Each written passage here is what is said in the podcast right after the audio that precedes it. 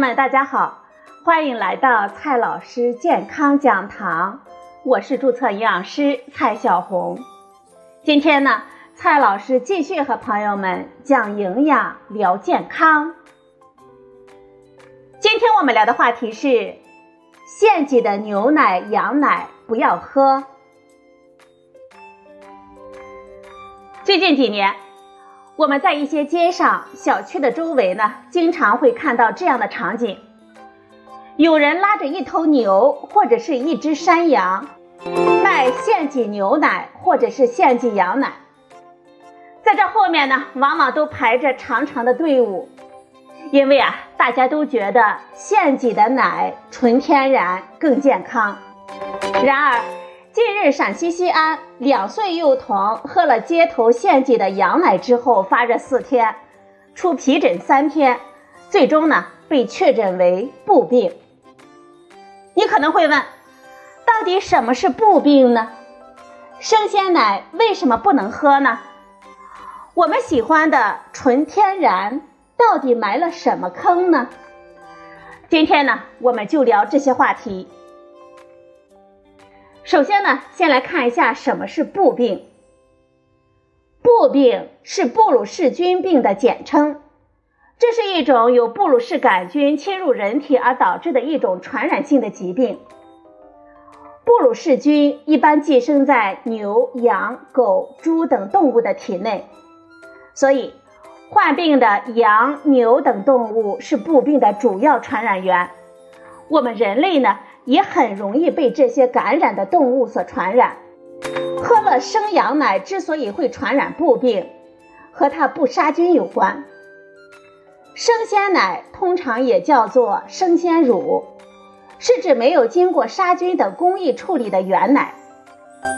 由于生鲜奶营养丰富，在环境当中有大量的细菌会对它虎视眈眈，比如说大肠杆菌。金黄色葡萄球菌、假单胞菌、真菌等等，以及源于动物体内的布鲁氏杆菌、结核杆菌等人畜共患的致病菌等等，都可能污染我们的生鲜奶。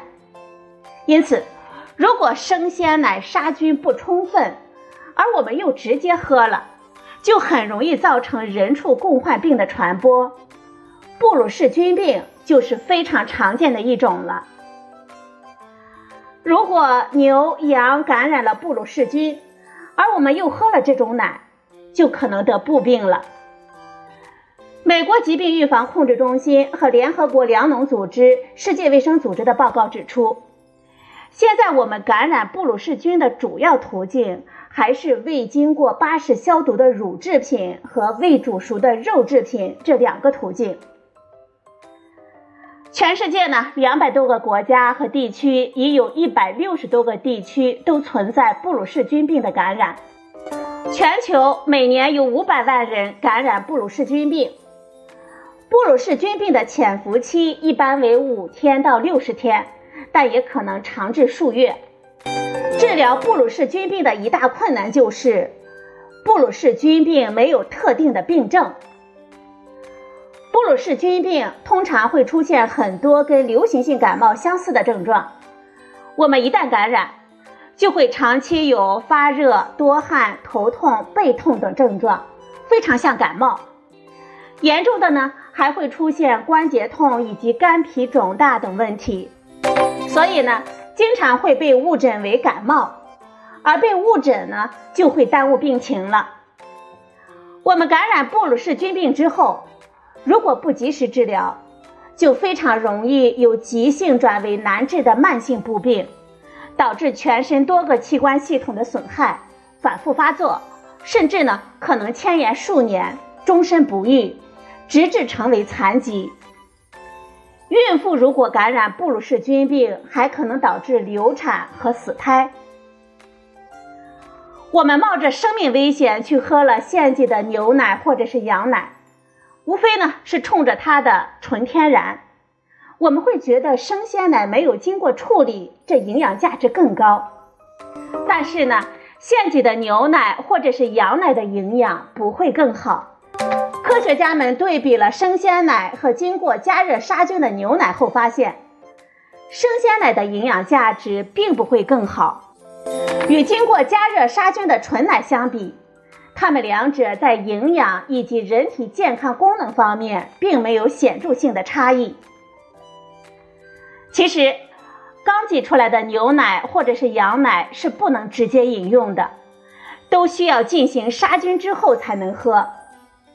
我们现在市售的牛奶都需要经过杀菌的处理。现在杀菌的方式呢，通常有三种。第一种，低温巴氏杀菌法。就是牛奶被加热到六十三摄氏度到六十五摄氏度，并维持三十分钟。第二种方式呢是高温短时巴氏杀菌法，杀菌的条件是七十二到七十六摄氏度下维持十五秒，或者呢八十到八十五摄氏度下维持十到十五秒。第三种方式呢是超高温瞬时杀菌法。在一百三十二摄氏度下杀菌两到四秒，各生产企业对温度和时间的控制呢略有差异。前两种方法呢都称作巴氏杀菌，生产出的牛奶就是巴氏奶，俗称鲜奶。第三种方法呢简称超高温杀菌，常被称为常温奶。总的来说。现挤生鲜奶没有经过任何的消毒处理，存在着很大的食品安全隐患，所以呢，我们建议大家不要直接喝。生牛奶之所以受欢迎，无非是“纯天然”这三个字啊，让我们觉得更健康。但是“纯天然”这三个字啊，其实有毒，很多食品呢。正是靠着这个幌子在害人。接下来呢，我们看一下这些食品。第一个食品呢是土榨油，很多朋友去农村啊都要带上几壶。其实，土榨油的“土”是指传统土法手工炼油，但采用传统的方法呢，最大的问题就是设备和工艺的落后。通常不可能有配套的原油精炼的设备，就是呢，很多的杂质啊都无法去除了，比如说水、机械杂质、胶质、游离脂肪酸、色素、烃类、金属化合物，还可能含有砷、汞等有毒的重金属和残留的农药。正因为这些没有精炼过的原油存在着如此多的健康风险，我国食品安全标准规定。未经精炼的植物原油不能直接使用，只能作为成品油原料。所以呢，大家千万不要迷信土榨油，我们一定要在正规的超市或者是网店购买品牌食用油。第二种食材呢是山泉水，山泉水因为来自于大自然，而且呢，传说富含钙、钾、镁、钠。偏硅酸盐等矿物质盐，深受我们的喜爱。不过啊，这山泉水呢，其实可能有安全的隐患。山泉水虽然的确含有一些矿物质，但是呢，我们要拿它来补充矿物质，就有点为难山泉水了。就拿最常见的钙来说吧，我们推荐每天的摄入量是八百毫克。而山泉水每升的含钙量也就二十毫克，靠它来补钙，就意味着我们每天要喝四十升水才能够补足。如果纯粹是为了补充矿物质，我们还不如吃青菜呢。而且，山泉水都是没有经过消毒处理的，很容易含有大量的细菌和杂质。如果直接饮用呢，是很容易导致食物中毒的。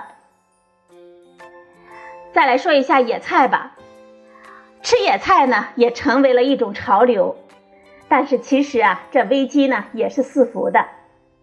实际上，很多野生的蔬菜是有毒的，它们可能含有多种的生物碱、皂带等植物毒素，尤其是有些不常见的野菜，我们盲目买着吃，反而可能带来更大的安全风险。最后，我们说一下自酿葡萄酒。自酿葡萄酒虽然新潮，但是同样存在着风险。它最大的问题在于可能的杂菌污染。